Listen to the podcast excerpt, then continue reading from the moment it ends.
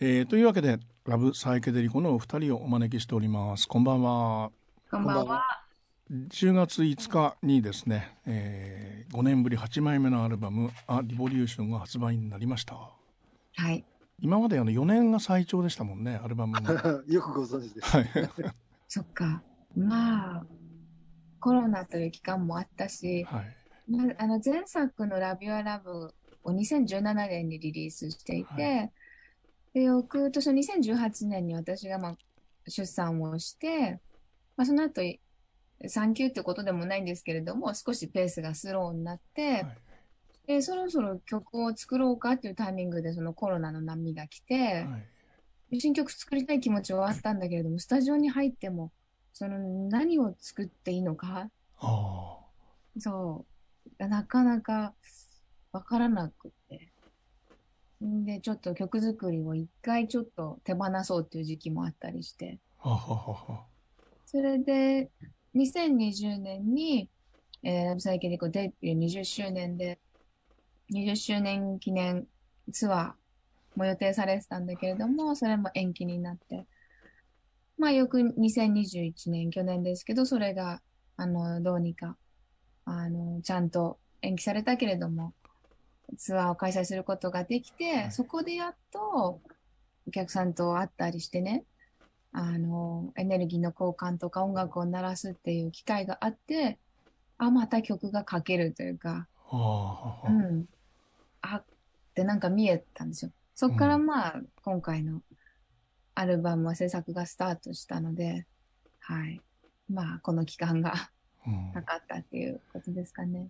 ひょっとしたらアルバムにたどり着かないんではないかみたいなふうに思った時もあったんですか？一度その諦めた時は、うん、たどり着けなかったね。ねえというふうに直樹さんに離れたところから語りかけておりますが。その一度作ろうとした時は本当にちょうどあのコロナの一番騒動が大き大きかった時で。でシチュエーション的にこう自分たちがこう困ってしまったっていうことではなくて、なんかそのアウトプットする場所が急になくなっちゃったので、そのライブをやる場所もない。はい、で、それからその、なんていうのかな、あのー、ね、こう、音楽自体がこう、世の中でストップしかけてしまった時で、はいまあ、僕ら的にはストップする気はなかったはずなんですけど、うん、やっぱり、あれですね、その発信する側と、そう受け取る側のコミュニケーションの場所さえどこかわからない、はい、感じになったときに、なんかこう、一瞬、あれですね、大人のくせに目標意識みたいなのがこう定まんなくなっちゃったのはありますね。大人のくせに よくも悪くも大人のくせに。そうそう。それでまああのまあ久美の言ってた通りなんですけどあのまあ1年延期でやっと開催できた去年の20周年ツアー、はい、これはやっぱあのアニバーサリーツアーになると過去の曲たくさんやりますよ、ね、はいはいはいはい。であの、若い頃の曲とかいろんなのを演奏毎日演奏し続けてると、あ、あやっぱ新曲が欲しいってはい、なるもんなんですよね。えー、はい、あ多分ミュージシャンって。えーはいえー、まあ、そういう、こう、なんかあの、ツアーをやったことによって、あ、もっと新しい曲でみんなとコミュニケーション取らなきゃダメじゃんみたいな気持ちが芽生えてきてからは、はい、あの曲作りに取り掛かるの早かったですね。はい。まあ、アルバムのあの、まあ、情報とかですね、こういろいろ資料を見ていて、えと思ってですね、思わずこう釘付けになったのがですね、タイトルだったんですよ。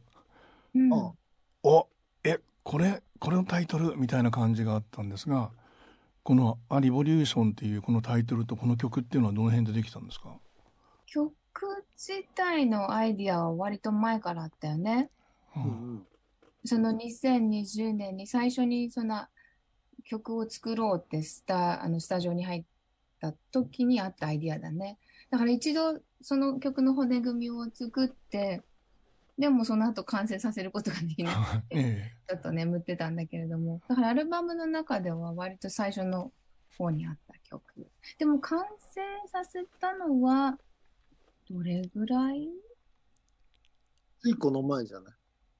え ついこの前。完成はね、本当の完成はね、あのミック、スが終わったのはねミック。スまで終わったのはね、そう割と今回、うんアルバムの全曲とまではいかないけれども、かなりの曲を同時進行していたから、うん。大体みんな同じ速度で歌詞ができて、楽器が入ってきて、最後みんなミックスっていうう。ん最後がめちゃくちゃ大変なんですよ。直樹さんがね。まあそういう意味では全体のテイストがすごく近いところありますもんね。ああ、それ嬉しいですね。ええ、でもこのあリボリューションっていうこれはあの作ろうと思ったこうある種のまああの何かがあったんですか？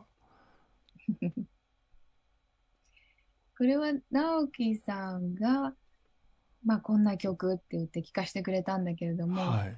その最初の時から、このレボリューションのところは直樹さんレボリューションって歌ってたんですよ。そこだけ。でも多分直樹さんの中ではそういう曲にしたいってわけでもなく、ただ、なんかい、なんかイメージというかね、語呂というかね、はい。の、のせてたんだよね、多分ね。そうそう。ね。だからレボリューションでもエボリューションでもアイソレーションでも何でもよかった。何でもよかったんだ。最初は。え私はそこにすごいグッときて、えでしょうね。この曲はレボリューションだなっていうのは最初から思ってた。うんああの、クミさん、俺覚えてるんだけど、うん最初ね、うんあの、他のところは全部ララランで、うんあの、歌ってたよね。やってて、そこだけレボリューションって歌ってたんですよ、僕がね。はい。その仮歌でね。はい。そしたら、くクミが、こんな曲の中で、あの、何度も何度もレボリューションって歌われたら、この曲レボリューションって感じしてきたよね。何度も何度も。たのが最初だったのは覚えてるんだけど、だから割と組の中で、はい。この曲はレボリューションで行くっていうのは、割と早い段階で言ってたよね。言ってた。まあ、リボリューションっていう言葉はどういうこうイメージどういう距離感の言葉だったんですか？例えばフリーダムとかラブピースみたいなものは割と近くてずっと曲の中に回ってリボリューションっていう言葉ってあまり出てきてないのかな、うんうんうんうん強いですからね。えうん。だからこの曲はレボリューションなんだって決めたのはいいけれども、さて何について歌おう。えあうん、レボリューション。何のレボリューションだろうって、あはい。え自分で考えて、あ、それは、あ、レボリューションなんだっていう、あがあるのがえなるほど。ミソで。うん、そのレボリューション革命っていうとすごい大きいこと、はい。みんなで時代を動かそう、体制を倒そうとか、そういうムーブメントを想像すると思うんだけれども、それも決して間違ってはいないけど、もうそ、それでまあ何度も失敗してきてるっていう歴史もあるし、ね。誰かや何か自分の外側に原因を見つけ、それをなくせば世の中良くなるんだっていう考え方じゃなくて、はいはいはい。自分の中にある向き合わなきゃいけないこと、うん。一人一人が、それを一人一人がすごい小さいことに見えるけれども、一人一人がやったらそれが時代をやっぱり本当の意味で変えるんじゃないかっていう、そういうレボリューションが歌えたらいいなっていうはい。思いでした。と、それが見えてか、あの進んでった感じかな。ああ。歌詞にしても。うん。このあのうねるようなこうあのボトムっていうんでしょうかね。うん。これ気持ちいいですね嬉しいですね。ええ。これドラム、あの、岡本のレイレイジ君なんですよ。はいええ。うん。それはもうこの曲にだからお願いしたっていう感じなんですか？いや、あの、実はその、スウィンギンっていう、はいええ。あの、ここのアルバム3曲目に入っているはい曲を、え。え20周年の曲、ね。えーレコーディングするときに、えーレイジ君を呼んで、はい、ちょうどその頃僕があの、岡本図のプロデュースをししてたもんですから、はいで、それであの、クミによく言ってたんですよ。はいええなんか、レイジ君っていいドラマーなんだよ、みたいな話をよくしてて、はいで、じゃあちょっとスウィンギンで叩いてもらおうかっていう時に、はいあの、だからスウィンギンを作ってる時に実はもうレボリューションを作り始めていて、あ、そうなんですか。同じ、同じ日に叩いてもらったんですよ。で、アルバムのタイトルにするっていうのは、こう、どの段階で決めたんですか？いよいよアルバムのタイトル決めなきゃなっていう時だよね。どうしようってなって。まあ、ちょうどその頃、そのレボリューションってこの楽曲が、あの、ある程度はい。形が見えてきた頃で、はい。で、その自分たちのイメージしているものがちゃんとこう、具現化されてるというか、い曲として。で、それに対して自分たちもちょっと手応えをうん感じてたんですね、はい。はい。多分。でで、そういう時期だったので、あの、まあそ、その、レボリューションというこの曲に引っ張られるように、はい。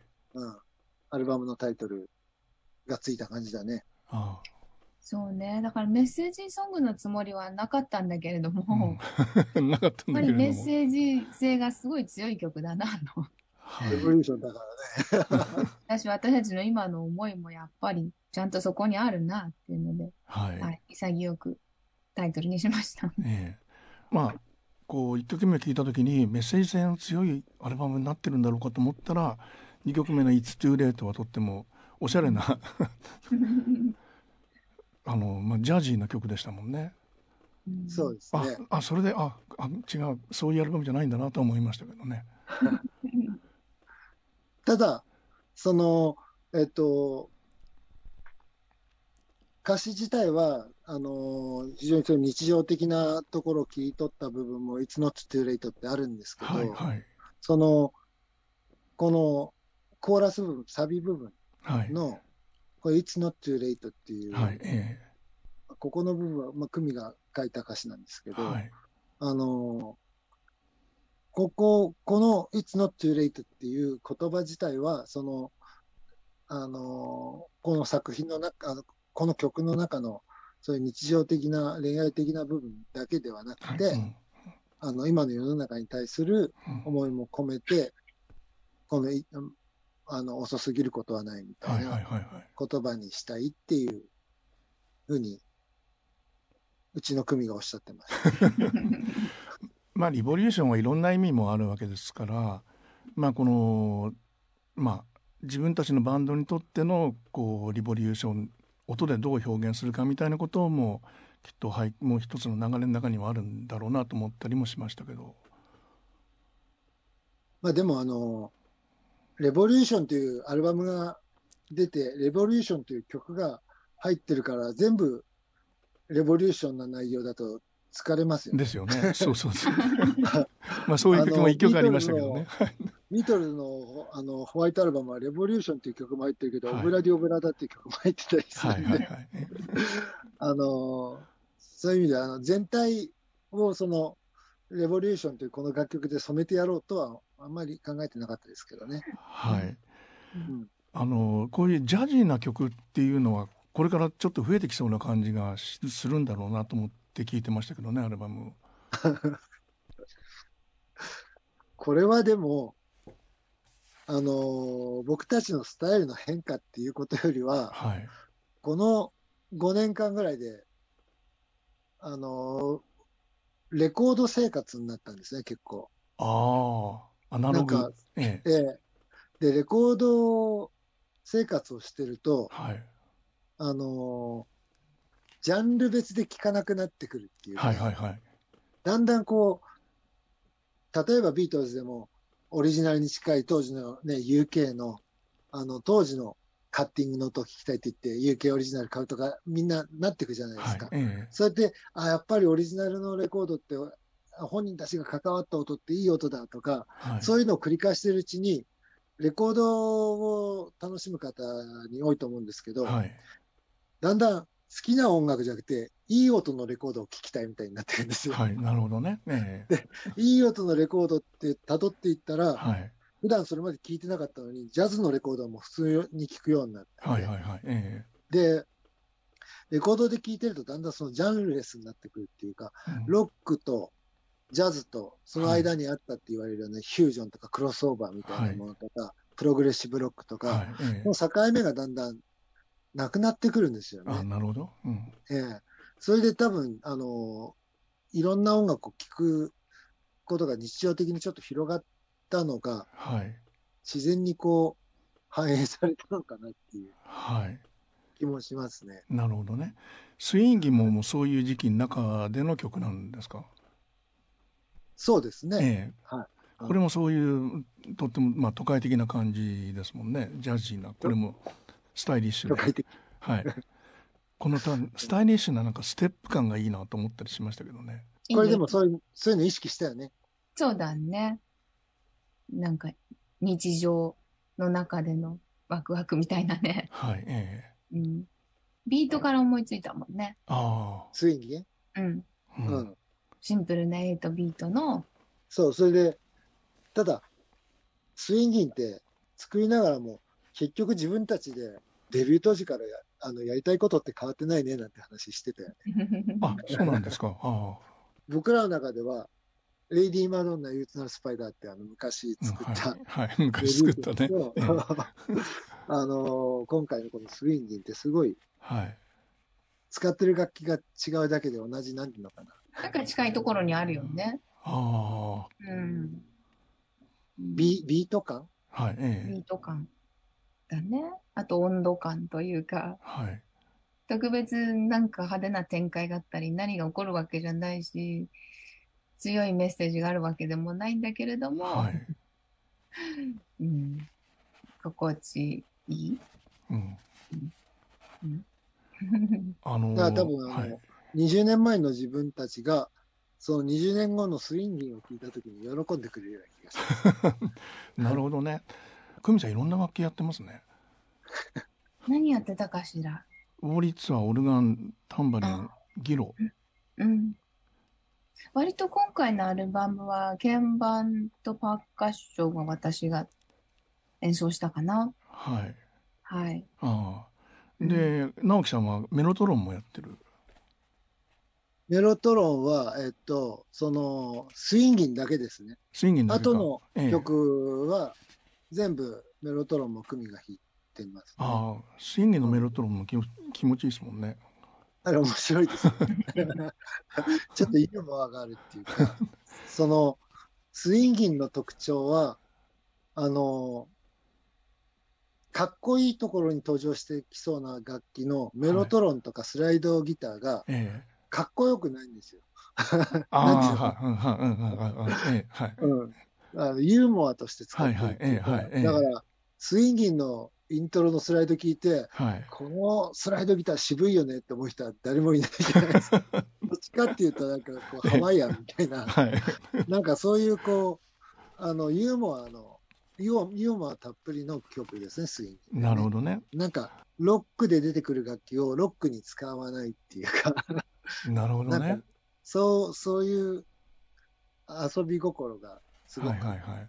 なんていうのかな、かっこいいじゃなくて、はい。この曲かわいいとか、はい、はい。うんその、あの、若い、ね、女の子がこう、イヤホンではい。聴きながら街歩いて買い物したら、なんか、ちょっといつもよりもウキウキするとか、はい、はい、はい。うん、なんかそういうことの方がロックなことよりもいいななんて思って。なるほどね。うん。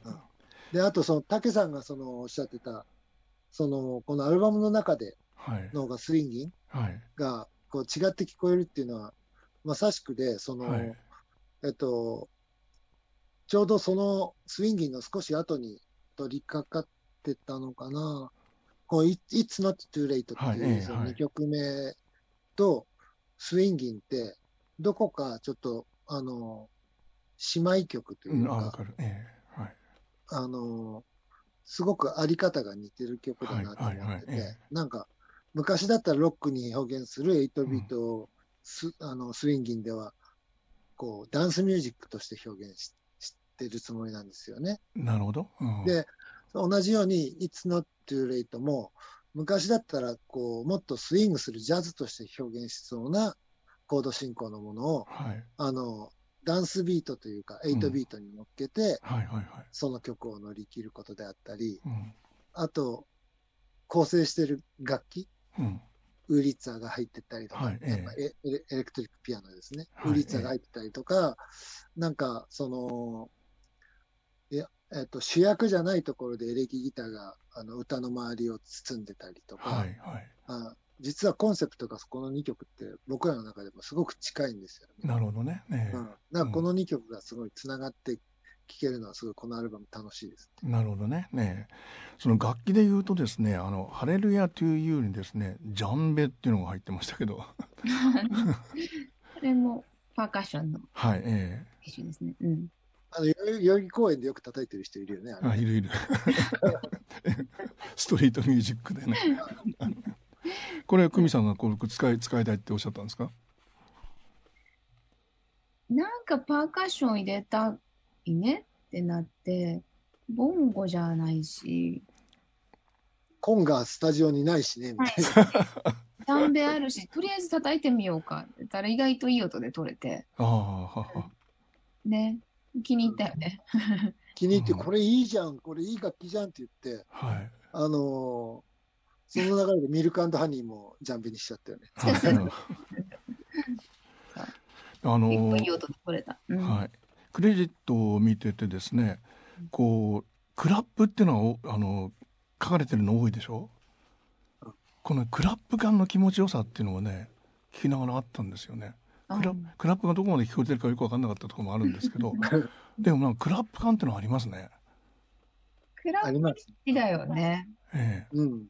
割と毎回撮ってるよね。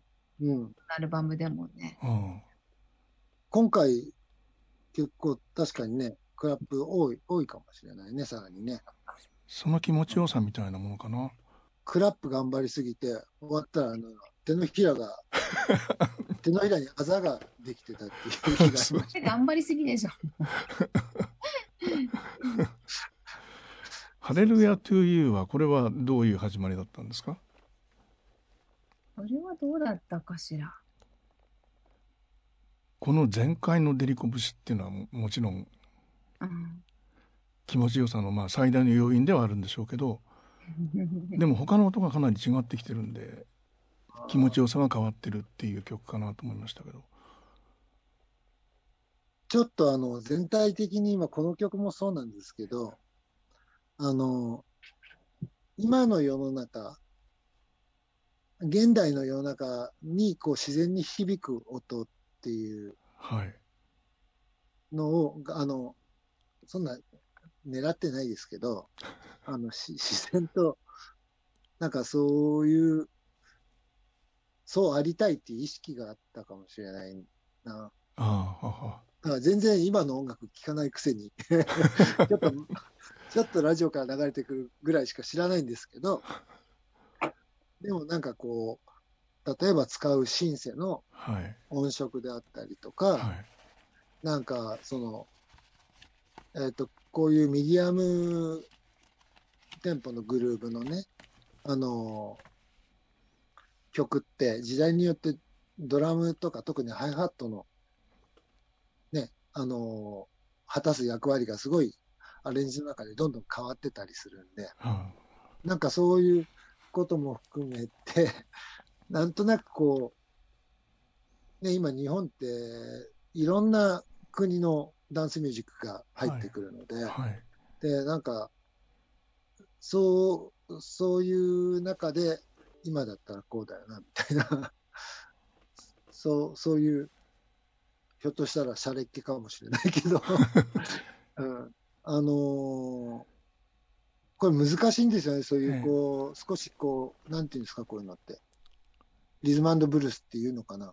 なんかそういうグルーブのはい。あり方って、その時代を追求しすぎると、うん、普遍性が欠けてってしまったりするじゃないです確かにね、うん。だからその90年代とかね、例えば、ディスティニー・チャイルドとか、ああいう時代のなんかかっこよさって、当時を知ってる自分たちは、うん。あの、その時代に帰れるけれども、あの、ちょっと10年後の世代の人が聞くと、はい。あ少し前の音楽に聞こえたりする音色が入ったりすることもあるじゃないですか。はいはいはいはい。で、そうならない普遍性とのその境目っていうのをいつも考えはいうん。るとこがあって、はいはい。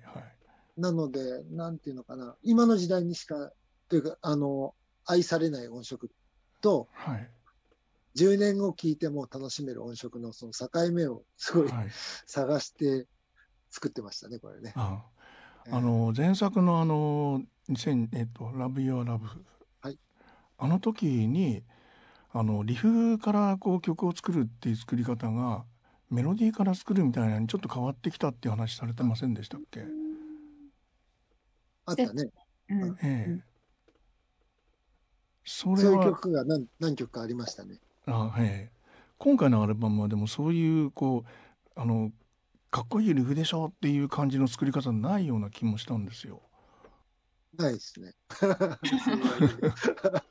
ええかといってメロディーからできたわけでもないね。うん、うんそう、まあ、組ともよく話すんですけど、今の時代、ちょっとあのエレキギターの役割って少し変わってきてると思う。はいはいはい。ええはい。エレキギターでこう引っ張るロックンロールみたいな表現っていうのかな。はい。そういうギターソングっていうのは、ちょっと今、あのーね、影を潜めてる時代だと思ううんんですよね。はい。えで、それはそれで、あのーまあ、この時代を生きてるんで、すごく共感してしまうところもあって。なんか、その、やっぱりギターでしょっていうことではなくて、はい。やっぱり今の時代を生きてると、自然とこう、エレキギターのリフで引っ張ることよりは、スインギンみたいなアコースティックのストロークで引っ張って、はい。ビートの中でちょっとスライドが聞こえてくるとか、はい。なんか、あの、今、今の時代のエレキギターのあり方ってあると思うんうん。ですよね。はいはいはいはい。うん。で、それはすごく今回、あの、自然と、あの、そういう、あ新しい今のアルバムの中で登場してますね。はい。ハレルヤトゥユーはもうこの歌が引っ張って、デリコ節がもうぐんぐん引っ張ってきますもんね。この、まあ、あの、メロディー自体がリフになってるっていうか、歌がリフになってるっていうか、そうね。これはかっこいいですよ。あ、本当いわゆる、ああ、デリコらしい曲だなって。これでもかっていうぐらいね。うん、これでもかっていう。はい。で、今回そう、そういう感じかなって私は最初思ってたんだけれども、えあやっぱりでもそういう曲もあるといいのかな。それ自分たちらしい曲って自分ではね、ちょっと飽きてしまうところだったりとか、ええ 当たり前になっちゃうこともあるんだけれどえも、はい。聞く人は、いや、それこそが聞きたいっていうところもあったりするのかなと思って、今、私たちがデリコらしい曲を作るとしたらどんなだろうなんて思いながら。うん。らしい曲を作ってもやっぱり磨かれてますからね。そっかあ。りがとうございます。もう磨き抜かれたデリコ節がこれでもかっていう感じがね。いやー、ちょっと、たけさんいつも褒めてくれるからな、でも。このハレルヤっていう言葉って、久美さん割と近しい言葉だった時期があるんでしょああ、まあ、でもね、まあ私もね、その、アメリカに住んでたこともあって、はい。クワイアに入ってたりもしてね、聖歌はい隊で歌ったりしてたけれども、まあ基本キリスト教ではないし、うん。ハレルヤっていう言葉の本当の意味とかね、使い方とは多分違うと思う。もっとカジュアルに捉えてるはとは思う。うん、だから本当にそのハレルヤっていう言葉と共にある人がこの曲をどう感じるかちょっとわからないんだけれどもあ、うん。うん、私の中では、まあ、なんだろう、ハレルヤってもうひらがなにしてもはい。伝わってくる祝福感というか、はいはいはいはい。あるじゃないですか。うんそれがまあ好きで言葉として響きとして、はい。とあなたに幸あれみたいな、そういう、うん、うん気持ちでつ使えたらいいなと思って使わせてもらってます。ハレ、ハレルヤのこう、ハレルヤ、このなんかアクセントが、英語っぽいっていうか、こう、デリコらしいっていうか、ね、ちょっと独特かもね、その、そうん。あの、ネイティブの人が聞くと、曲によっては、あ、ネイティブの人はこういうアクセントにしないよっていう面白さもあるみたいだしう。ね。日本、日本人だと、ハレルヤって言うでしょああ、なるほど。うんうんうん。ハレルヤ・アイ・ラブ・ハー・ソーみたいな大体こうハレルヤってなってるけど切ってるのがねすごく気持ちいいなとか思ったりうん。まあこの気持ちよさうん。まあいろんな気持ちよさがあるんですけどこのうん You Are the Reason のこの気持ちよさっていうのはどういうもんだと思いながら作ってらしたこれはサビの気持ちよさだね。はいこの曲はね。サビが気持ちいいためにずっとラップが続くみたいな。はい、あええはいはいサビでの解放感のために。はいであうんあいいよいいよ話すごくあのゆるくあの歌詞が載ってるんだけれども、その隙間が気持ちいいというかね、サビのね。はいあのサビのあの「ユアザーリンズンってはい。ソングライティング的には、あのまあ普通にあのよくあるコードしか出てこないんですけどあの今久美が言ったあの緩くはい。歌詞が載ってるっていうだけじゃなくてそのあの久美の声色こうかすれそうな声の声色自体が、うんサビの雰囲気を作ってるみたいな。ああははう。うんんあーいってなってる。はいあの、あの、そのニュアンスとか、そういうことも含めて、こういうサビにしようっていうのを、曲を作ってる段階から相談してましたね。あなるほどねええメロディーっていうのを超えて、声色はこういう声色でっはははていうね。うんうんうん。それでいけたらも持つというか、はいうん、喉の調子があんまり良すぎる日にあ歌っちゃうと、最後のサビの、あのフレーズの声がかすれないんじゃないかって、組心配してたよね。あかすれないんじゃないかって なんだかんだあーね。であの「It Rains」はですねマンドリも入ったりしてましたけどこれ誰弾いた？これは直樹さんじゃないかな。割と今回原物はほとんど直樹さんだと思うよ。弾いたか。うん、もうね、なんかね、6曲、7曲いっぺんに弾いてやってたからね、どこ誰がやったか分かんなくなっちゃうんだけど。ああつまりそれぐらいこういろんなことがあのまああの別々じゃなくて一緒に行われてたっていうことの一つの表れの会話ですね。そうですね。今回のこれと特にそうだね、同時進行だったね、本当に。うんうんこれはでも本当あれだね。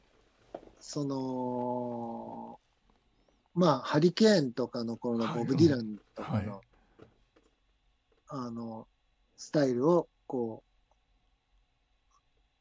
う、まあ、模倣して、はい。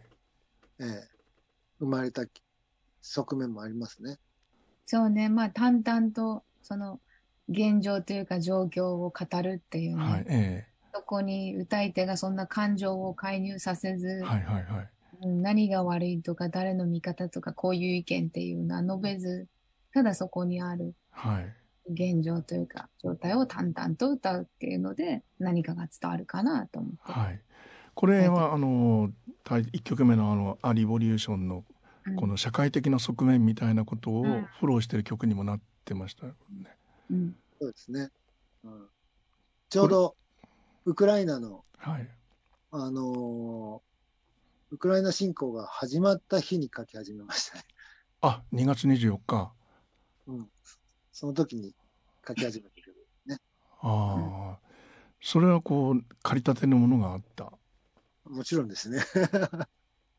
ただ、久美が言うように、その、誰かを批判する歌っていうのを、はいあの、遠く離れた海の向こうの日本という国で、あの、無責任に叫ぶつもりもなくて、はい久美が言うように、あの、そこに自分たちから見える事実やはい。イマジネーションを淡々と、こう、文字にしていく、歌にしていくっていう曲でしたね。で、この It Rains って、Rain は、あのーまあ、要は、あのーミサイルなんですけれども、はい。うん。あうん、Have You Ever Seen the はい Rain っていうね、あの CCR のあはい雨を見たかいってありましたよね。うんあのーそこからの、あの、着想ですね。あれナパなあれナパーム弾ですナパームからね。弾でね。ええこの日本語のデルコ節っていう意味ではこれは日本語のあの歌い方がこうななんて言うんでしょうね今までにないうん。トーンのようにも思えましたけど。この曲は本当、直樹さんがもうその、戦争にショックを受けて、バーッと書き始めて、はい。ほとんど直樹さんが歌詞を書いてるね、一人でね。あうん。そういうのがあるのかもしれないね。あ、うん、うん。その書こうと思った時のこうななんて言うんでしょうね。あのまあ気持ち書かなければいけない。ああもう書きたい。こう、まあ、いろんなあの、まあ、あの心境があったんだと思うんですけどその駆り立てられ方っていうのはどういう駆り立てられ方だったんですか？今までにまあそいう、そうんなかっこいいもんじじゃなくて、ゃはい。多分ほあの他にやることこんな離れた国で、あの音楽家の自分たちが他にやることがないんですよ。はい、うんうん、なくはないけど思いつかないってはいいうか、ええ。はい。うん。やむにやまれずみたいな感じだとか、うん。こう他にどうしていいかわからないけどみたいな感じとか、うん、ただ逆に言うとあの時ね例えばその、まあ、今でもいろんな見方あるけれどもじゃあ寄付をしたお金って何に使われるのとかうん。いろんな賛否両論あったじゃないではいすか。はいはいね、なので、そういうことに比べると、その音楽にぶつけることによって、音楽を通して皆さんとコミュニケーションを取る、そういうコミュニケーションにエネルギーをぶつけるっていうことができるっていうこと自体、はい。あの音楽っていうのは、すごく自分たちにとっては、やっぱりこう、あの、頼もしいなっていうか、はい。うんううんんうん。なんかそういう、なんかあの賛否両論が渦巻いている頃、きっとどれも、あどれも正解だったかもしれないし、どれも間違いだったかもしれないし、わかんないですけど、はい。いろんな話がある中で、その歌に向かうか、歌に向かう、詩に向かうっていう、そういうそういう行為を通して世の中に対して、あの、いち早くコミュニケーションを取ることができるかもしれないっていう、あうん。やっぱりこの音楽ってやっぱ最高の武器だなとは思いましたね。うん。かなり時間がかかったものですか？形ができるまで。どうだっけ？書きまあまあこれはやっぱり詩が大きいんでしょうけど。結構ノート一冊ぐらい書いてたが、うん。書いたね。えうん。ノート一冊ぐらい？うん。何度も書き直して。ああたまにあるんです、そういうトラップが、曲作りって。ノート一冊ぐらいってでも何十通りってことですよね。そうですね。うん、結構この倍ぐらいの長さだった時もあったよね。ええうんあのか歌詞がね。うんうん、うんでもそうするとどうしても物語になってきて登場人物が出てきて、ええその人の起承転結が起きてきたりして、でもそこまで書くのはちょっとうん生々しいのかなとかね。ああ、うん。それメロディーはつかないで歌詞だけで？まあ、メロディーも一緒で。メロディーも一緒で。歌詞だけ書くことはないね。うん。それはじゃああの取ってはあるんですか？歌撮ってない。ないです。取ってないんだ。あ。歌ってはいない。うん、歌詞はあ残って。ええああ。でもそういう内容はあの深刻なそのうん。大冗談な歌にしてないでしょ？うんまあ、だからそこら辺も、だからその、僕ら詩人ではないので、そこら辺のその、えっと、歌が始まるまでの何小節かをどう誘うことによって、あの、生々しさを少し軽減するか、もしくは実感してもらうかとか、はいはいええ。そういうのがきっと曲作りなのかなって思ってるとこがあって、はいそこら辺は試行錯誤はもちろん重ねましたね。キーもええ多分、えっ、と、一番最初に作ってたキーから、4回5回変えてるんですよ、へえキーを。どのテンションで歌が乗るかっていうね。はこの歌詞をもう半を上げると、この単語をは張り上げた声で歌わなきゃなんなくなる。そうするとこの曲の一番大切な部分がこの単語になってしまうとか、変わってくるですよね。なるほどね。うんなので、その、こういう特にメッセージソング的な側面のある曲は、はい。キーはすごく大切ですよね。なるほどね。どれぐらいのうん声のトーンで組がこう、リスナーとコミュニケーションを取るのかによって。はい。で細かいんですけどあの歌詞をこう拝見してて「マイホームタウン」「インマイホームタウン」っていうのがあのずっと出てて最初の方は歌ってないでしょは い。う、ええこれは意図的だったりしたんですか？うーん。そうね。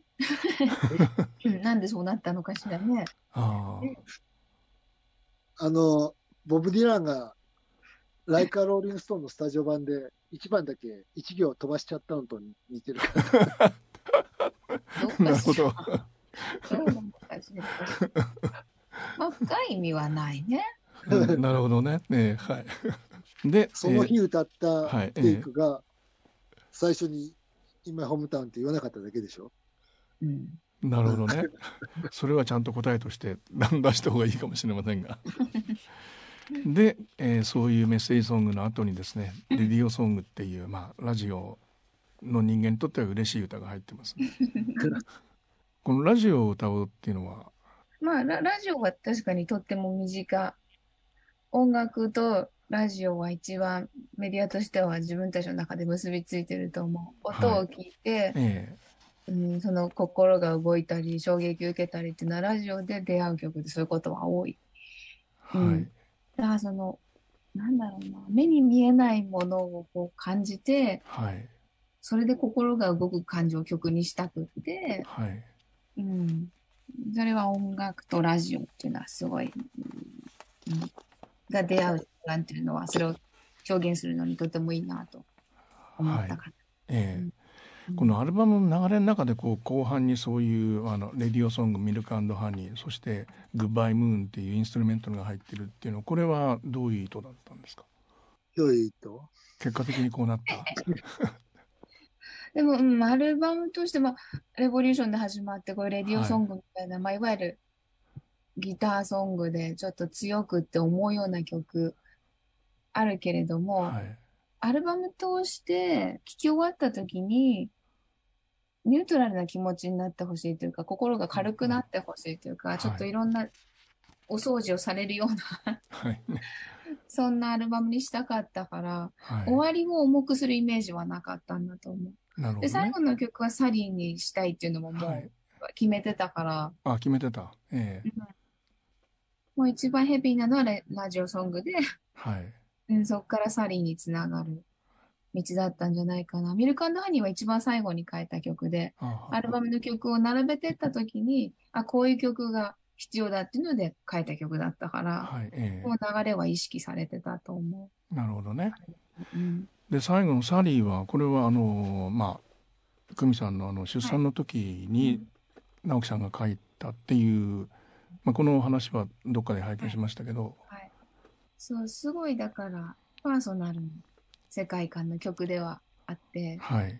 最初は本当リリースするっていうのも、あそんなに頭にはなくて、はい。直樹さんが本当個人的に私におめでとうっていうことで書いてくれた曲で、はい。そう。おめでとうのに歌ってって変な話ですよね。どっか、クミが歌わないから。それで、そう、そういうものだったんだけれども、やっぱり周りのみんなが聴いてくれて、これはとても素敵な曲だから、はい。ぜひ世の中に出そうよって言ってくれて、はい。で、ちょうどその時期がクリスマスの時期だったもんで、リリースの時期あはがい。えそのパーソナルなことだけで伝えるよりも、そのクリスマスの多幸感というか、祝福感というか、その中で一緒にこう、うん伝えることができたら余計広がるんじゃないのかなっていうのがあって、そのサリーの後半はクリスマスソングのようなアレンジになっていくんだけれども、はい。だから。でもそういう理由でああいうプログレッシブなアレンジになって で今回のアルバムにはクリスマス時期はまあもうちょっとで来るけれども、はい。そこの部分は入れなくてもいいのかなって一瞬思ったりもしたんだけれども、でアルバムが最後にああいう風に上昇して、はい。ふわーっとこ天に帰るような 空気で終わるのはやっぱりふさわしいかなと思って、はい、うん、結果すごいこのアルバムの終わりにふさわしい曲になったと思う。うん、拍手で終わってるのもいいですね。うんで、えーツアーが始まるわけですが、はい今回のツアーはこのアルバムをメインにそうです。やるわけですね。はい。久しぶりの新譜のツアーなので、はい、今のラブサイケデリコの音を鳴らせたらって思います。今のサブね、今の音がね、このここに集まってる感じですね。はい。はい、ありがとうございました。ありがとう。